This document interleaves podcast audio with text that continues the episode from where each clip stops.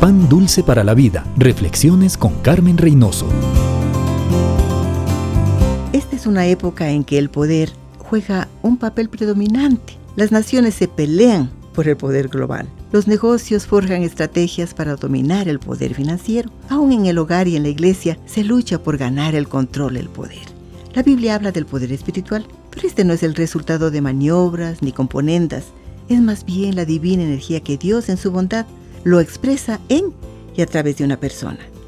Se refiere también a la divina autoridad con la que una persona lleva adelante el trabajo que Dios le ha llamado a realizar. Este poder está a disposición de todos nosotros, del ama de casa, del hombre de negocios, de los pastores, de los directores de organizaciones y ministerios. Todos nosotros estamos equipados por el poder del Espíritu Santo para hacer todo lo que el Señor nos manda. Pero eso sí, si decidimos serle obedientes. Pan dulce para la vida. Reflexiones con Carmen Reynoso.